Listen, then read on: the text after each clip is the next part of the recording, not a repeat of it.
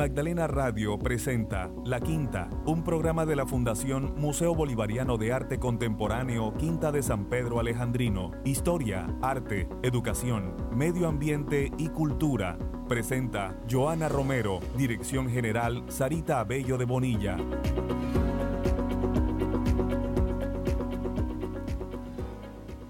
Hola,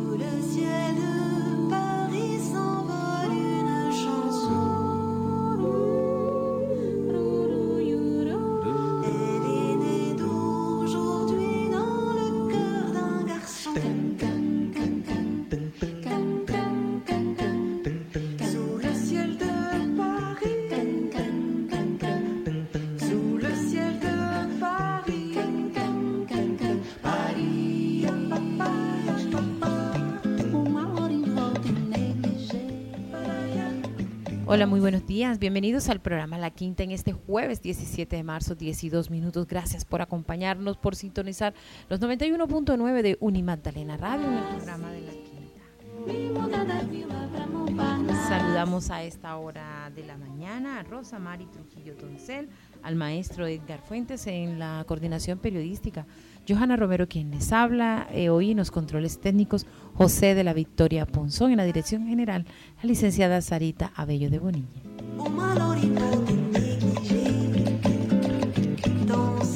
A esta hora de la mañana saludamos a Rosa María Trujillo. Rosy, bienvenida. Buenos días. Buenos días, Joja, ¿cómo estás? Bienvenidos a todos los oyentes que nos acompañan en una nueva emisión en lo que se llama La Quinta en la Radio. Hola Edgar, al maestro Edgar Fuentes le saludamos a esta hora de la mañana. Edgar, bienvenido. Hola Ivana, un placer estar nuevamente con ustedes y con las nuevas cuatro canciones que tenemos para, para el día de hoy. Cuéntanos, ¿con qué abrimos hoy nuestra emisión de este jueves? Hoy vamos a abrir con una canción vocal, es un septeto, pero en realidad solo cantan seis, de un grupo de Río de Janeiro que se llama Ordinarios, en el cual, como oyen, todo lo que hacen ellos es con la voz, no hay ningún instrumento, solamente el pandeiro. Y esta canción que se llama Pagui, que es la primera canción que ellos lanzan en un idioma extranjero más allá del portugués.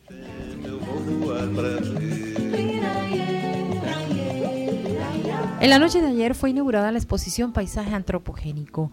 Los trazos, las miradas, las perspectivas de 21 jóvenes artistas hicieron parte y hacen parte de esta exhibición que se muestra en la sala Hernando del Villar.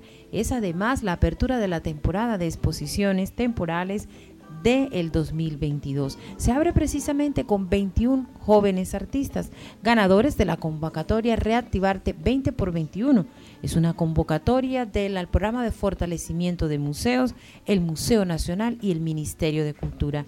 Fue sin lugar a dudas un espacio maravilloso donde los jóvenes artistas, 21 ellos, eh, presentaron cada uno su propuesta alrededor del paisaje.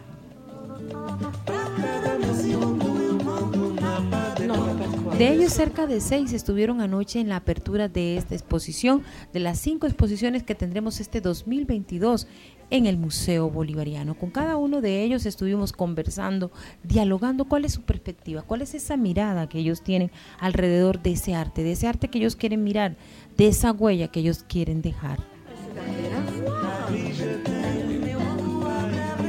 Y precisamente en la emisión de esta mañana tendremos eh, la mirada de antropogénica, antropogénica así desde el punto de vista de la antropología.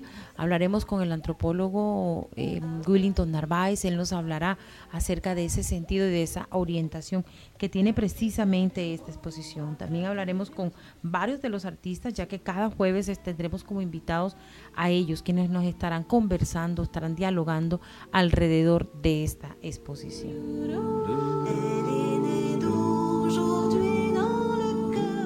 En Hablemos de Arte y Cultura estaremos conversando acerca de la campaña que este viernes lanza el Ministerio de Cultura junto al Viceministerio de Turismo, la ruta de la cumbia y la música del Caribe.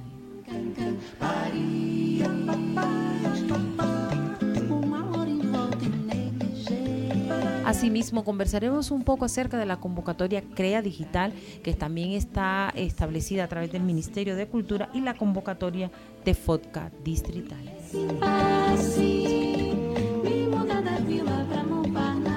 En nuestra sesión de Ambientalista te tendremos un invitado muy especial. El licenciado José Castillo nos habla acerca y nos hace una reflexión muy importante del cuidado y la preservación de la especie del mes, como todas las especies del Jardín Botánico de la Quinta de San Pedro Alejandrino. En esta oportunidad, el Iván.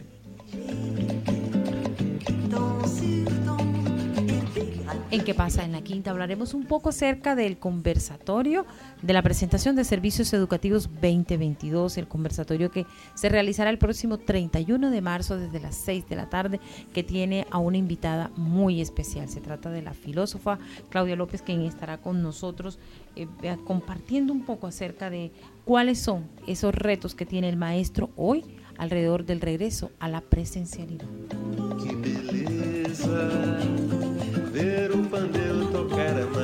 La programación cultural de la Fundación Museo Bolivariano de Arte Contemporáneo Quinta de San Pedro Alejandrino es un proyecto 2022 apoyado por el Programa Nacional de Concertación Cultural del Ministerio de Cultura, la Alcaldía Distrital y la Gobernación del Magdalena.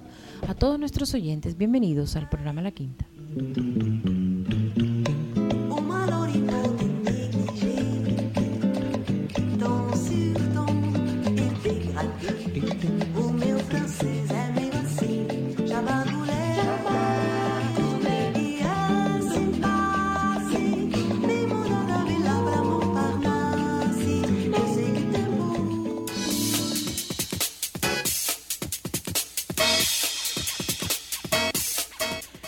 Santa Marta, Ciénaga, Valledupar, Magangué, Lorica, Turbaná, Cali, Bogotá, Medellín, son algunas de las miradas, de algunos de los trazos, de algunas de las propuestas de los 21 jóvenes artistas que hacen parte de Paisaje Antropogénico. La exposición ganada por el Museo Bolivariano en una convocatoria que participaron todos los museos del país y por nuestra región Caribe, el Museo Bolivariano de Arte Contemporáneo fue uno de los ganadores. Precisamente a esta hora de la mañana tenemos al antropólogo Willington Narváez Abril, quien nos habla, Willington, acerca de ese la importancia y ese sentido antropológico que tiene esta exposición, el paisaje intervenido, el paisaje desde la óptica de cada uno de estos 21 jóvenes artistas, porque hay que tener en cuenta que es una generación formada, trazada y preparada alrededor de otra visión. Willington, bienvenido al programa La Quinta, gracias por acompañarnos. Buenos días, Joana, buenos días a toda, digamos, esa audiencia que nos escucha eh, bueno, con relación a lo que estás eh, mencionando, ayer pudimos ser testigos de, de, una bonita inauguración en una exposición además muy concurrida. De a poco vamos ya volviendo a la llamada normalidad, ¿no?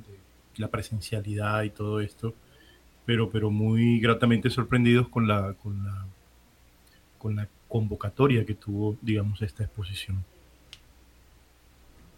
Willington, cuéntanos un poco acerca de, desde el punto de vista tuyo como antropólogo egresado de la Universidad del Magdalena, ¿qué mirada le das tú? ¿Cuál es la, percepción para ti de estos 21 jóvenes? Porque no solamente son residentes en la ciudad de Santa Marta, sino también de, la provincia del Caribe colombiano. Tenemos eh, artistas jóvenes de Lorica, de Turbaná, tenemos artistas también de, de otras regiones del país que nos han permitido mostrar desde cada una de sus obras su visión del paisaje, pero ese paisaje visto eh, de una manera distinta, de esa cotidianidad, algunos desde la fotografía, otros desde la instalación, otros desde el collage, otros desde las piezas audiovisuales, todo lo que tiene que ver con el videoarte. Bueno, sí, eh, es importante mencionar antes que nada que, que, bueno, para nadie es un secreto las dificultades que vivió la, que, hemos vivido toda la humanidad con el tema de la pandemia. Y, el, arte, pues no, digamos, no podía quedarse por fuera de todos estos inconvenientes. Y, y es importante, digamos, felicitar la iniciativa, ¿verdad?, por parte de, de, de la institución de, del programa de fortalecimiento de museos, de hacer esta convocatoria eh, y reactivar a 21 jóvenes artistas. Es decir, aquí ya hay un hecho social importante que, que podemos iniciar, eh, digamos, enunciando, y es que se reactivaron 21 jóvenes artistas que asistieron a, esta convocatoria, bueno, en este caso de paisaje antropogénico, en donde pues la idea era mostrar, buscar, develar ese tipo de intervenciones que que tienen, digamos, varios componentes de lecturas, ¿no?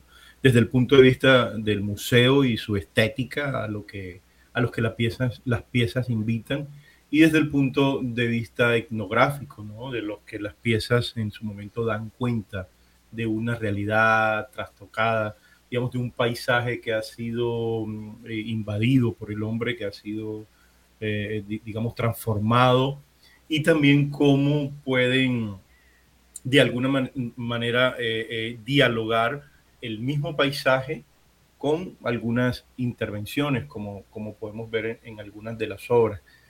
Eh, la, la, realidad es que, es que, digamos, los jóvenes artistas estuvieron muy atentos, muy receptivos, y cada uno da como una muestra de, de digamos, de su visión, de, de su lectura hacia, hacia, hacia este tipo de situaciones. Por ejemplo, eh, Juan Vives Calle con esta serie de fotografías de, de, la construcción del, del, famoso puente que tenemos ahora entre, entre Santa Marta y Barranquilla. Eh, José Vélez con, con, su fotografía de, del morro de Santa Marta, eh, donde vemos al fondo ese paisaje natural del morro que, que digamos que es este pedazo de tierra, este pequeño cerro que está ahí y que siempre lo estamos mm, divisando desde acá, eh, desde unas estructuras que, que, se han ido transformando a lo largo del tiempo. Hoy podemos ser testigos de, de una nueva inauguración del camellón y, y, en esta fotografía José Vélez muestra cómo, cómo, podemos ver el, el, el paisaje de, del morro con todo lo que ello implica, del azul, del mar, en el día y todo esto, y, y, esta intervención que tiene desde acá. Y así, así mismo Diego, por ejemplo, con un, con un cuadro que hace mención a nuestros hermanitos mayores, a, a esa cultura étnica que, que, tenemos aquí en la Sierra Nevada de Santa Marta, y cómo, cómo, cómo, cómo, cómo dialoga entre sí este paisaje de, de, de nuestras figuras étnicas eh, digamos que, que, salvaguardamos y respetamos con, con, mucho ahínco eh, de la Sierra Nevada de Santa Marta y, y, este paisaje que, que todos tenemos la oportunidad de entrar y salir. Entonces Diego hace ahí una bonita composición con, con, con sus, sus, piedras, sus labrados, la sierra de fondo y estos eh, hermanitos mayores ahí como divisando el paisaje. Así podemos mencionar mm, los todos, muchos, eh, eh, en donde han logrado interpretar a su manera, cada artista con su técnica, con el labrado, con la pintura, con la fotografía, cómo estos hechos de intervención dialogan entre sí en estos paisajes antropogénicos. Hola Willy, buenos días. Willington, tú sabes que ayer aparte de esa inauguración de esos 21 artistas, de esos 21 cuadros que se estuvo inaugurando, de esas obras, se realizó una dinámica diferente en medio de toda esta inauguración y fue el performance donde estuvo la joven en todo el medio de los artistas, donde los artistas interactuaban con ella, cada uno comenzaba a realizar sus propias obras, también estaban los visitantes, los espectadores observando todo esto. ¿Cuál crees que fue el punto de vista de parte de los visitantes? O sea, ¿cuál crees que fue esa atracción que o qué enseñanza crees que ellos se pudieron llevar a raíz de este performance y de esta dinámica nueva que se estuvo llevando a cabo en esta inauguración de estas 21 horas? Y sobre todo, Willy, para, para enriquecer un poco lo que, lo que Rosamari eh, nos está comentando y la reflexión que se hace, es decir, eh, es conjugar, conjugar las distintas técnicas, ¿verdad? No solamente es la exhibición de la obra en sala, sino también esa posibilidad que le estás permitiendo tú al visitante de interactuar, de acercarte, de ver ese performance, pero también ver un artista como Diego que en el mismo momento que se está haciendo el performance, él, le está pintando a, la chica, que el artista del performance.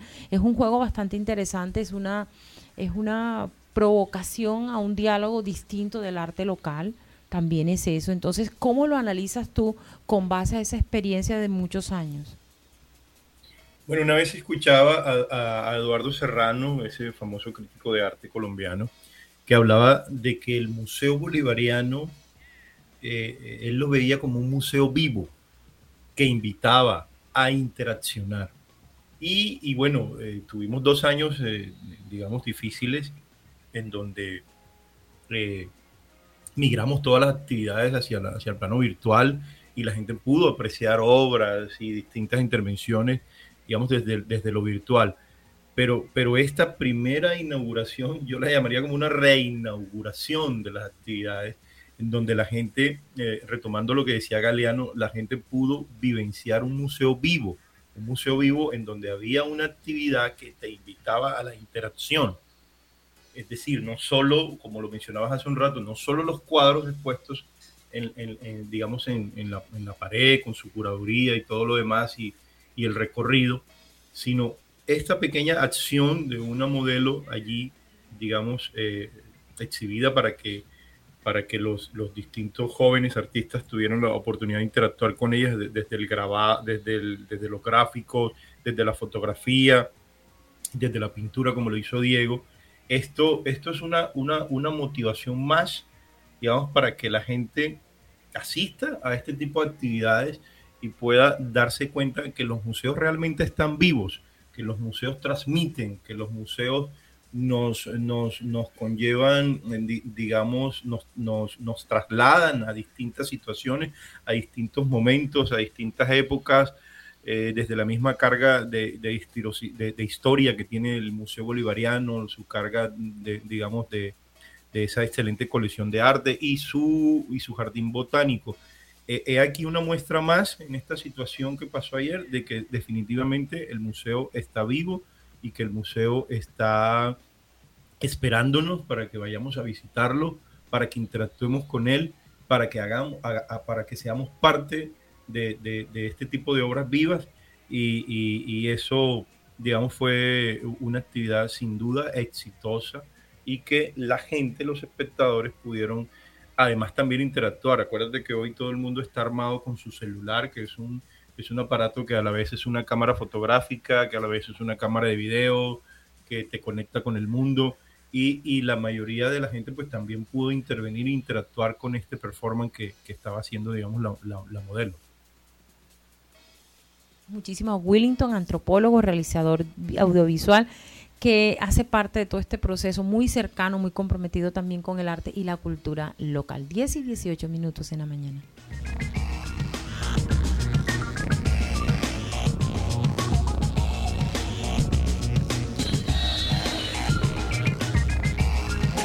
La Facultad de Humanidades y el Programa de Historia y Patrimonio informan que se encuentran abiertas las inscripciones al Diplomado Patrimonio Cultural. Este diplomado busca formar una visión en los y las estudiantes de pregrado, docentes, profesionales, servidores públicos, miembros de organizaciones no gubernamentales y líderes comunitarios que permita analizar y comprender las diferentes aproximaciones teóricas y prácticas que existen referente al patrimonio cultural. Para mayor información, escriba a diplo patrimonio arroba unimagdalena.edu.co o al WhatsApp 312-404-0728. Universidad del Magdalena, aún más incluyente e innovadora.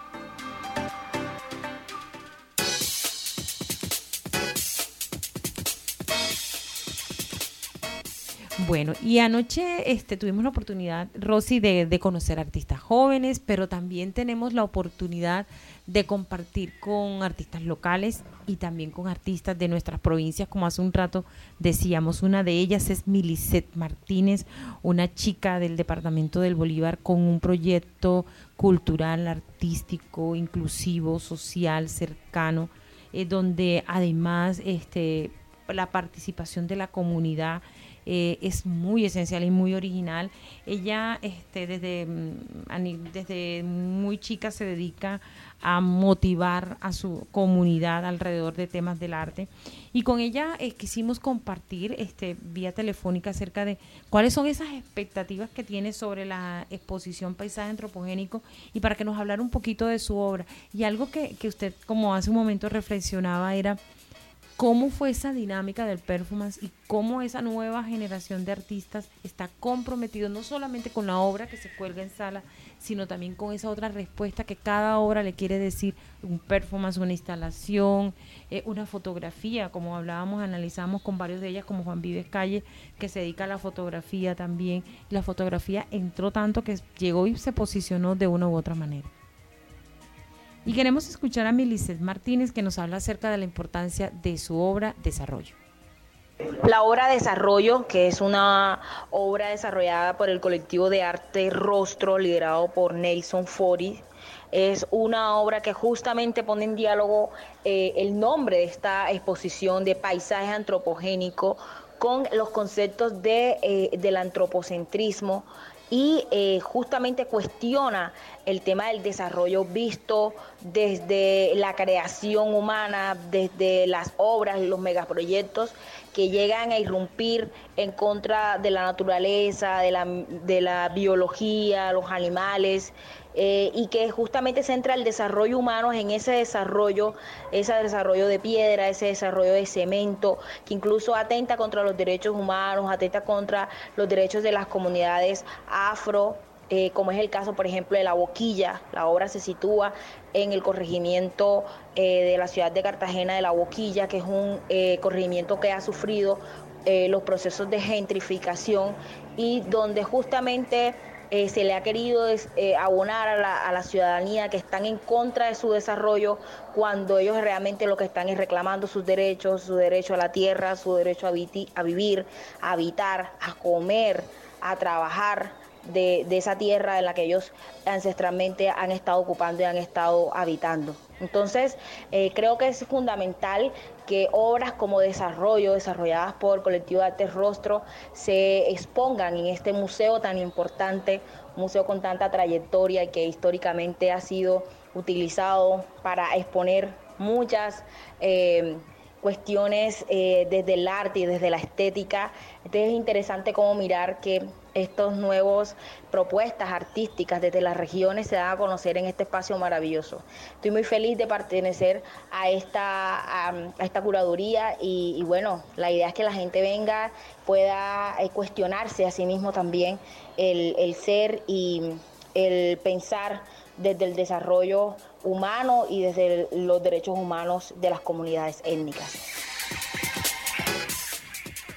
Y precisamente haciendo esas reflexiones que Melisette nos comparte, ella también analiza esos retos de los artistas, los artistas desde nuestras regiones apartadas como la de ella y como muchos otros, como muchos otros desde Guamal, desde el Difícil, desde Fonseca, desde Bosconia, desde La Paz, en fin, desde cualquier rincón del Caribe colombiano hay un artista.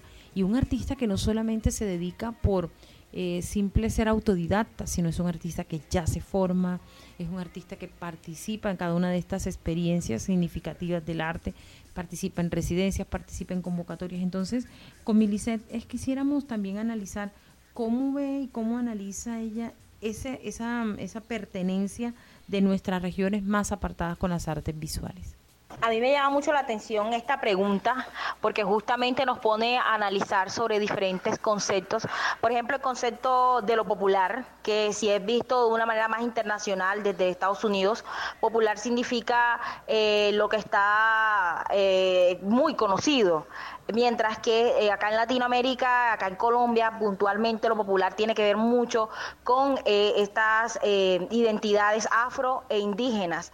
Y se nos ha querido eh, históricamente em, estigmatizar un poco a los artistas populares, haciéndonos creer que somos eh, faltos de, conocimiento o ignorantes o eh, solamente se nos quiere reducir a las artes populares como artesanías y no se le da el mismo valor a estas artes eh, o a estos artistas populares que vienen de algunos sectores apartados em, de, Colombia, em, reduciéndonos simplemente como que no, no tenemos el mismo valor eh, que tienen los otros artistas que han pasado por la academia, por, las academias de artes, que han tenido, digamos, la, oportunidad de participar en diferentes exposiciones.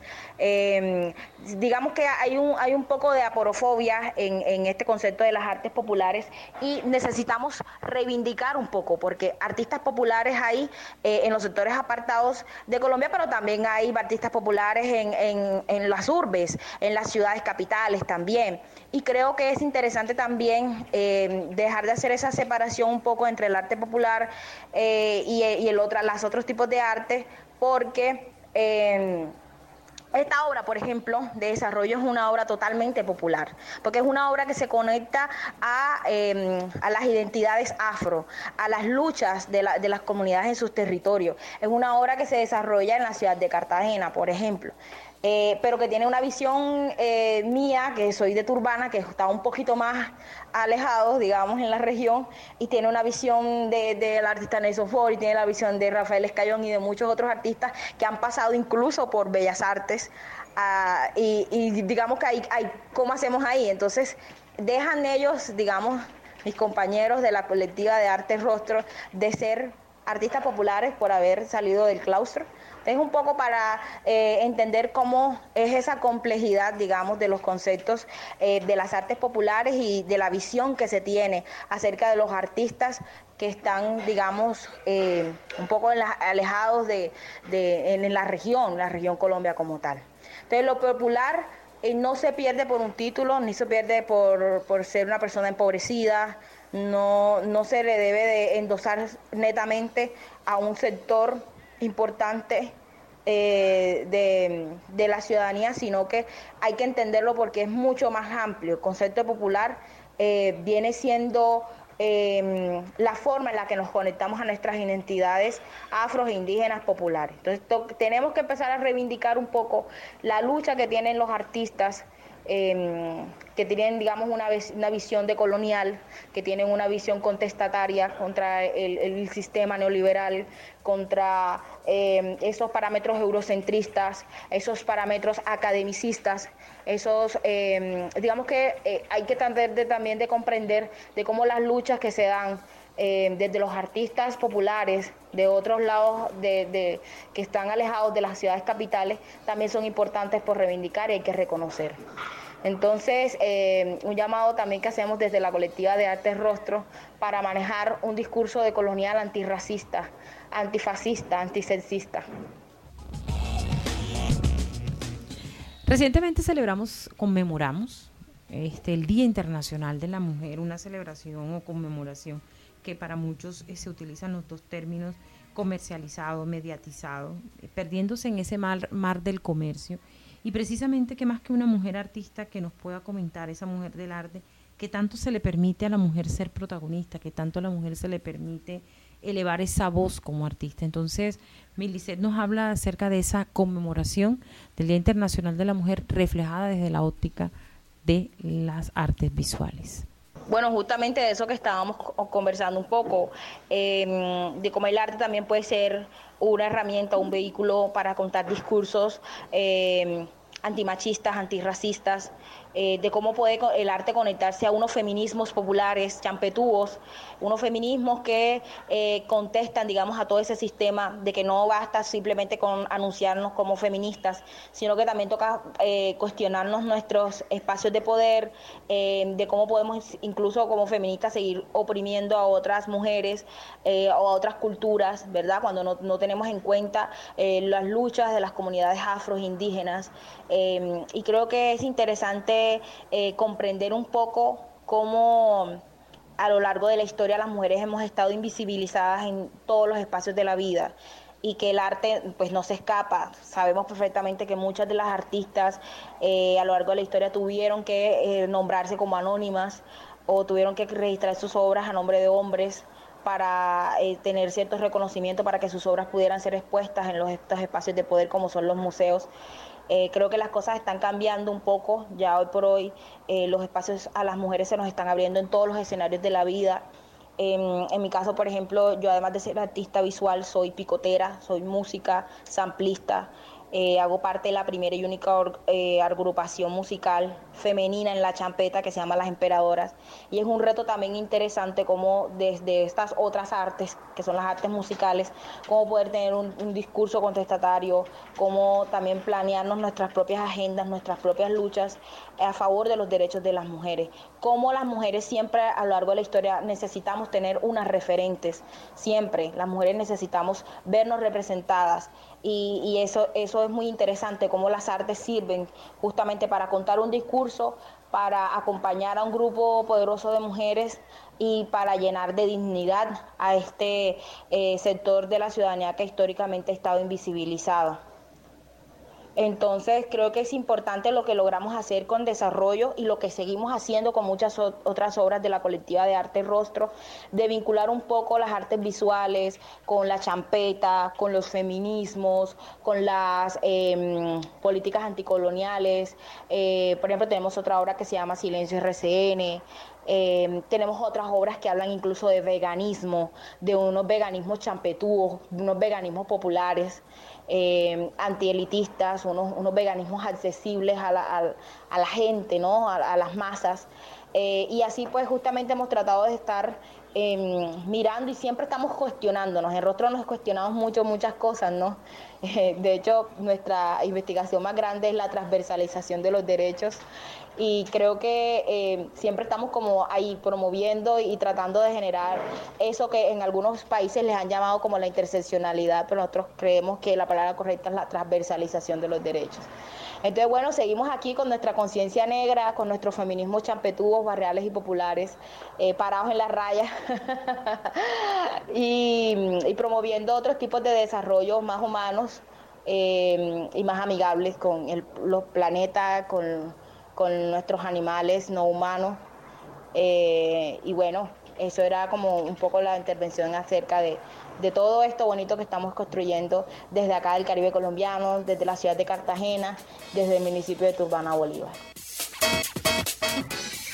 Y así como Milicet, hay muchas voces que seguimos escuchando, seguimos atendiendo y también reflexionando. Una de ellas es un joven artista, José Vélez, intrépido él también, que refleja a través de sus blancos y negros eh, una obra muy interesante. Nos habla acerca de su sentir, de su sentir de esta convocatoria y de cuál es su perspectiva a futuro relacionada con las artes visuales.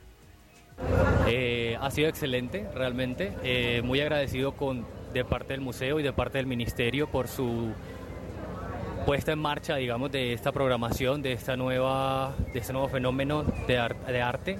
Ojalá se sigan haciendo cosas así para los jóvenes dentro de la ciudad, que sigan apoyando el arte. Eh, la convocatoria fue muy buena, fue un proceso eh, de selección de las obras muy extenso y muy bien hecho. Eh, y pues el resultado es claramente una respuesta a ello, ¿no? de muy alta calidad una, eh, una exposición súper bella que habla sobre cómo nosotros hemos afectado nuestro ambiente y nuestro entorno aquí dentro de la ciudad y cómo lo hemos transformado también. Entonces sí, me parece que ha sido una excelente experiencia para mí y para todos los demás que están aquí conmigo. José, una de tus obras, eh, que además es una fotografía, eh, toca uno de los espacios más tradicionales y lindos y representativos de la ciudad ¿Cómo está enmarcado esa obra dentro de ese paisaje antropogénico? Eh, bueno, la obra es el resultado del efecto que tenemos en el uso cotidiano que le damos a, a esta parte de la ciudad, ¿no? Efectivamente, como tú lo dices, pues obviamente es el morro, el camellón, que es como donde van todos los turistas, donde va toda la gente de la ciudad a, a reflejarse, ¿no? A reflejarse ellos mismos en, en esa estructura que nos representa tanto como es el morro.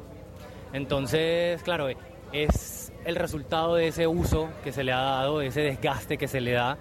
Y pues obviamente eso fue en un momento histórico que representa un momento de transición para la ciudad, eh, tanto social como cultural. Y pues ya estamos en otro momento y cuando uno va a la playa en este momento ve algo completamente diferente, eh, lo cual es grandioso también, ¿no? A cuenta de cómo va evolucionando la ciudad, de cómo se van dando pasos hacia el futuro y me parece que eso es fundamental. José, haces parte de una nueva generación de artistas, obviamente muy distinta a, los que te han antecedido, ¿cierto? artistas obviamente que tienen una mirada diferente, artistas que tienen una concepción de lo que gira a su alrededor, una generación de la tecnología, pero una generación cercana también a lo suyo. Tu obra lo dice, ¿cierto? ¿Qué piensas de esa nueva generación de jóvenes artistas, no solo locales, sino a nivel nacional? ¿Y qué llamado haces tú para que se les siga apoyando? ¿Y qué nos falta aquí en la ciudad para que ustedes, esos artistas jóvenes, no sean intermitentes por momentos, sino que se mantengan en el tiempo y el espacio? Bueno, la transformación del arte, ¿no? Eh, es lo que hemos visto y obviamente los jóvenes hacen parte como de esa nueva visión, de ese nuevo engranaje que viene como a complementar lo que venía del pasado. Obviamente la tecnología ha abierto muchísimas y abrirá muchísimas más puertas para todos nosotros y para todos los demás que quieran eh, expresarse a través del arte, expresar su esencia a través del arte. Eh, pienso yo que una de las cosas vitales para que, digamos, no seamos estrellas fugaces, sino que seamos rocas en, en la pie, en, el, en mar, eh, es el apoyo, ¿no? El apoyo de todas estas instituciones hacia, hacia lo que hacemos nosotros, nuestras visiones y entender que nosotros no luchamos contra el pasado, ni, ni contra las otras personas, ni los otros artistas, sino que lo que queremos es justamente expresar otra forma de ver y otra forma en cómo nosotros nos movemos también dentro de los espacios de la ciudad y, y la vida en general.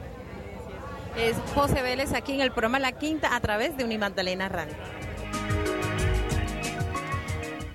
Bueno, y cada jueves de cada emisión del programa La Quinta aquí a través de Unimandalena Radio tendremos más invitados especiales de estos 21 jóvenes que hacen parte de esta exhibición, de este espacio eh, Paisaje Antropogénico, una invitación muy especial, una exhibición que estará abierta hasta finales de mayo, así que usted puede ir y participar. Y precisamente esta tarde los esperamos a partir de las 4 de la tarde con ingreso gratuito en la sala Hernando del Villar, un conversatorio presencial virtual donde varios de los artistas están estarán presentes. Hablemos de arte.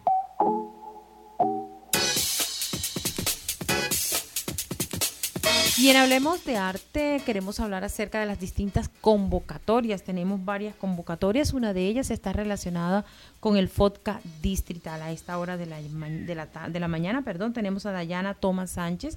Ella está con nosotros, ella es funcionaria y hace parte de todo este equipo de trabajo del Fondo de las Artes y la Cultura del Distrito de Santa Marta. Dayana, bienvenida. Cuéntanos acerca de esta convocatoria, cómo los cultores de la ciudad pueden participar. Bueno, muchísimas gracias por la invitación. Buenos días. Mi nombre es Dayana Tomás, como tú bien lo has dicho. Soy antropóloga y hago parte del comité técnico del Fondo Distrital de Apoyo a las Artes y la Cultura, FODCA. En esta versión, el fondo aumentó su presupuesto. Estamos en un presupuesto de 750 millones de pesos. Eh, tenemos 11 categorías de estímulos para artistas y gestores culturales del distrito. Hemos sido enfáticos en esta vigencia, que las personas que apliquen deben, deben residir de forma permanente en la ciudad, pues queremos que ese estímulo, que ese apoyo se quede en el talento local y que los pueda impulsar, pueda impulsar esos proyectos artísticos y culturales a nivel distrital. Asimismo, también hemos pensado en tener un mayor énfasis e impacto en las zonas rurales de la ciudad. Como sabemos, muchos lugares de difícil acceso no tienen de pronto las herramientas para aplicar a, esta, a estas convocatorias. Los estamos invitando. Vamos a tener jornadas de socialización a partir del día de mañana en sectores como Bonda, Taganga, Minca.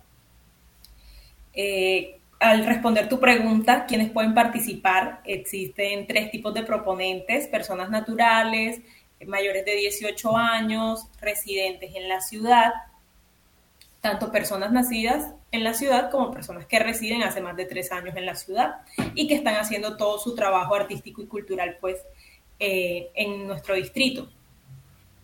Tenemos 11 categorías de participación, como ya te lo había comentado, y tres becas. Hay una beca de circulación, beca de investigación y una nueva beca que ha sido pues un logro, eh, un, logro y una respuesta también a las necesidades de la ciudad. Es una beca en investigación, planes de manejo arqueológico. Es una, es una, es una beca nueva, no la habíamos tenido antes. Asimismo, estos estímulos y estas becas están enmarcados en varias líneas. Las líneas son emprendimiento cultural, patrimonio, eh, artes escénicas, producción audiovisual. Entonces, todas las personas que estén haciendo trabajos en estas áreas pueden acercarse a la Secretaría de Cultura, pueden escribirnos al correo fotca.gmail.com, pedir asesorías. En la alcaldía está también el portafolio, todos los anexos esta convocatoria cierra el 25 de marzo y esperamos contar con una gran participación en todas estas categorías que estamos ofertando. Cuéntanos un poquito acerca de la importancia de que los gestores culturales, los artistas, esos artistas este, cotidianos que están en cualquier rincón del distrito de Santa Marta, participen en esta convocatoria, la importancia que, que ellos, esos que tienen un talento, son creadores innatos, participen en esta convocatoria de FODCA. Pues yo creo que la, la, importancia más relevante es la democratización de estos recursos. Muchas veces quienes aprovechan estos estímulos son personas que están un poco más vinculadas a la academia, que realmente no están en una circulación permanente como artistas, como músicos, como productores audiovisuales, como creadores de contenido, como estos artistas circenses que tanto embellecen en nuestro centro histórico, que podamos apoyar de alguna forma su ejercicio y esa constancia que tienen, porque pues debemos entender que no siempre han existido estas convocatorias, que no siempre hemos tenido estos espacios y considero que ellos son quienes los deben aprovechar y por eso desde la Secretaría hemos ofrecido todo el apoyo y todo el acompañamiento que sea necesario en la formulación de esos proyectos y que pues lleguen a feliz término y los samarios y samarias terminen viendo esa circulación constante de artistas, esos eventos que embellecen la ciudad y que fortalecen la identidad cultural de este territorio. Así es, Dayana, agradecemos muchísimo tu participación aquí en el programa La Quinta a través de Unimagdalena Radio. Pues el Museo Bolivariano en varias convocatorias ha participado y ha sido un ejercicio muy interesante, sobre todo de respaldo a todas las manifestaciones de parte de nuestras colecciones de arte, historia y jardín botano. Gracias, botánico, gracias a, a Dayana Tomás por estar con nosotros aquí en el programa La Quinta a través de Unimagdalena Radio. Feliz día para usted. Muchísimas gracias igualmente.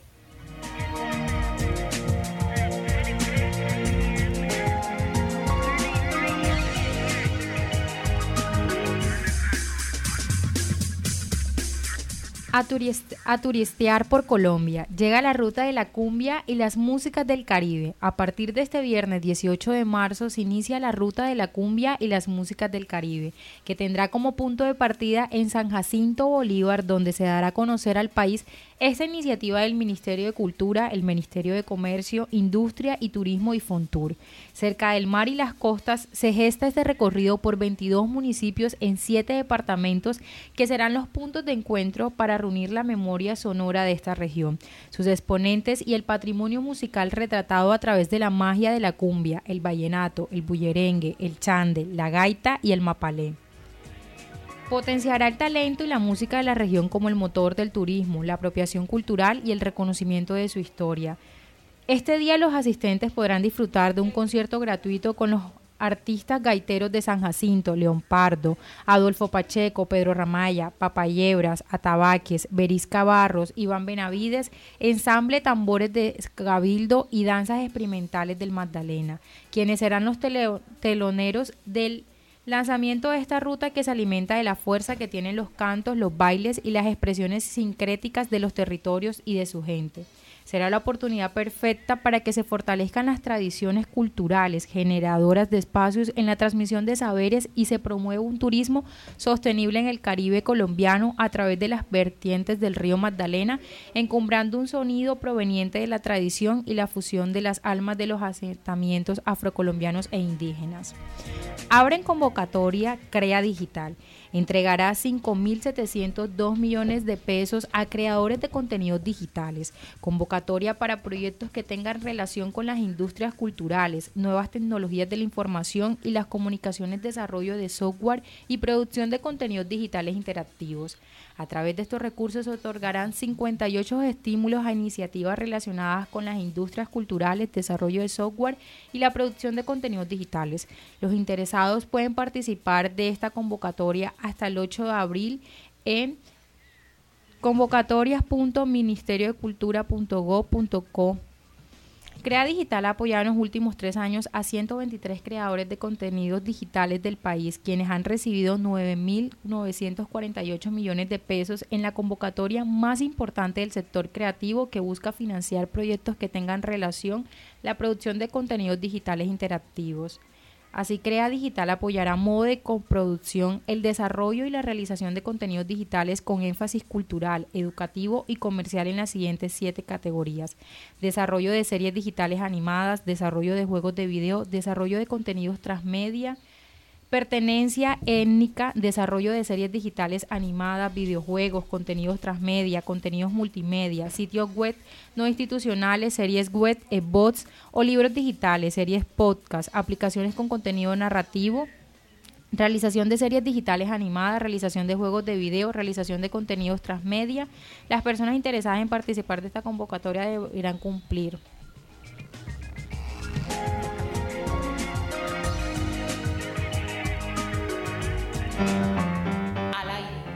Lo nuevo, lo nuestro.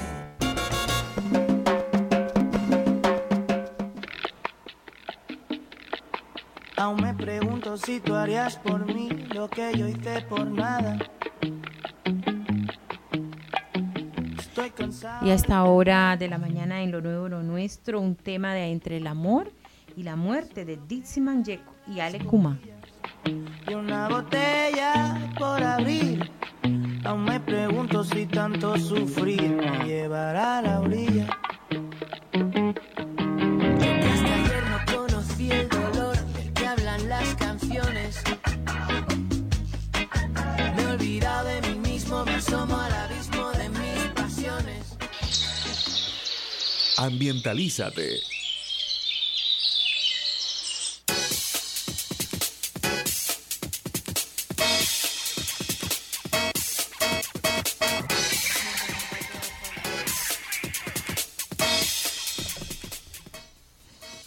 Reflexiones, pensamientos y ante todo un compromiso con la preservación de la naturaleza es una de las misiones que tiene el Jardín Botánico Quinta de San Pedro Alejandrino. Y el licenciado José Castillo nos habla acerca de esas microinvestigaciones que realiza este departamento de nuestra institución. Una de ellas es la especie del mes.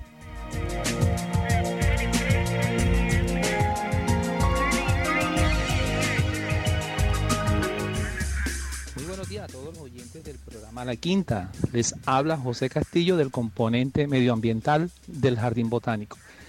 Hoy en nuestra sección Ambientalízate queremos destacar una importante especie. Se llama el ébano. El ébano es una planta pues, que está muy presente en nuestro Caribe colombiano. Eh, hoy en día se ha venido integrando eh, en nuestros jardines, en nuestras ciudades, se encuentra presente también como parte de esos proyectos arquitectónicos, ¿cierto? Eh, es de madera bastante dura, eh, gris y con manchas, ¿verdad? Y presenta hojas bastante pequeñas que en cierto momento del año también la, la pierde, ¿no? Por eso es que hace parte de ese grupo de plantas que son plantas caducifolias. Lébano, pues eh, se ha venido utilizando para trabajos de ebanistería, de carpintería, lo que hace que se vuelva prioritaria, se vuelva amenazada también por el uso ¿no? de su madera. Eh, al visitar la quinta es importante entrar a conocer esa especie que tenemos como especie del mes y también eh, es importante que al visitar el museo dentro de la quinta también entren a conocer ese panel informativo que tenemos en nuestro corredor donde destacamos pues la especie. Entonces a todos los oyentes del programa La Quinta, les invitamos pues a conocer nuestro jardín, a conocer la naturaleza viva presente en este lugar, ¿no? Y los invitamos a seguir viviendo y teniendo ese contacto directo con la naturaleza. Gracias a todos.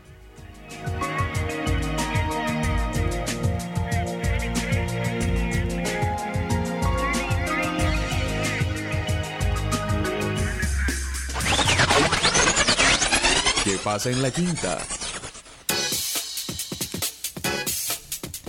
Bueno, y queremos decirle a todos nuestros oyentes que se vayan preparando para una invitación muy, pero muy especial para reflexionar y compartir estrategias ante el regreso a la presencialidad escolar. El Departamento de Educación del Museo Bolivariano de Arte Contemporáneo pues tiene a su haber la presentación de los servicios educativos 2022 con el conversatorio Regreso a la presencialidad, desafíos emocionales, retos que enfrenta el maestro hoy, a cargo de la investigadora, docente y filósofa de la Universidad EAN Claudia Rodríguez Zárate a realizarse durante esta presentación el próximo 31 de marzo desde las 6 de la tarde. ¿Cómo pueden participar? Deben registrar en el sitio web www.museobolivariano.org.co. Es con cupos limitados hasta completar aforo. Y cualquier información que deseen tener sobre este evento a través de el correo electrónico educación arroba museobolivariano.org.co. Y otra invitación especial es a todas las instituciones educativas, oficiales y también privadas de nuestra ciudad, de los distintos estratos, para que puedan disfrutar los recorridos a través de la Vive Conoce la historia, vive tu patrimonio a través de las visitas guiadas. Es una invitación muy, pero muy especial. Pueden reservar, agendar su cita a través de nuestro sitio web y allí llenar cada uno, diligenciar el formato, llenar los campos y participar. Además, este, tenemos entendido, Rosa, que es, para este año se tienen una cantidad de actividades e iniciativas alrededor de las visitas guiadas de los grupos escolares. Sí, claro que sí, Joja. En estos días estuvimos reunidos, la señora Rosa, la coordinadora del Departamento de Educación, y mi persona, la tallerista, con la docente de prácticas de recreación de la Universidad del Magdalena y este año vamos a estar implementando algo que lo estuvimos realizando en el 2019 y es en medio de esos recorridos de los estudiantes realizar una pausa activa con ellos, que es algo que siento que necesitan mucho porque después de todo este tema del encierro y tanto tiempo, es algo que visitando un lugar y aparte tener una pausa activa durante todo este recorrido, recrearse, integrarse entre ellos mismos, es algo bastante importante para ellos porque uno en sí, los niños durante todos los días necesitan en un momento una pausa activa y aparte este año vamos a tener a los, siempre teníamos a los de la parte tecnóloga, de la parte técnica, pero esta vez vamos a tener los profesionales que nos van a estar apoyando en el tema de diferentes talleres, talleres nuevos que se van a innovar y se van a estar realizando en un espacio con todos estos estudiantes. Entonces va a ser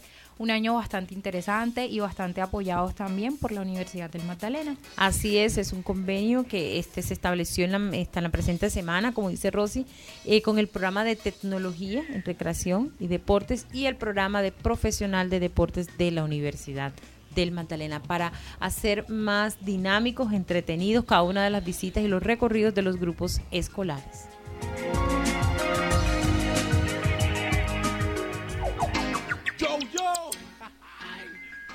Lanza, Yo Don't Know The Who, Hetty Ensemble, Lanza Hecho Master. Y con el tema Innadicana culminamos nuestra emisión de este jueves. Gracias a todos por sintonizarnos, gracias por acompañarnos. Hoy estuvieron con usted Rosa María Trujillo Tuncel en los contenidos musicales, el maestro Edgar Fuentes, en la coordinación periodística Johanna Romero quien les habla. Hoy estuvo con nosotros acompañándonos José de la Victoria Ponzón bajo la dirección general de la licenciada Sarita Abello de Bonilla. No olviden conectarse a través de nuestras redes sociales desde nuestro sitio web www.museobolivariano.org.co y también en Twitter, Instagram y Facebook. La programación cultural de la Fundación Museo Bolivariano de Arte Contemporáneo Quinta de San Pedro Alejandrino 2022 es un proyecto apoyado por el Programa Nacional de Concertación Cultural del Ministerio de Cultura, la Alcaldía Distrital y la Gobernación del Magdalena. A todos que tengan un feliz resto de día.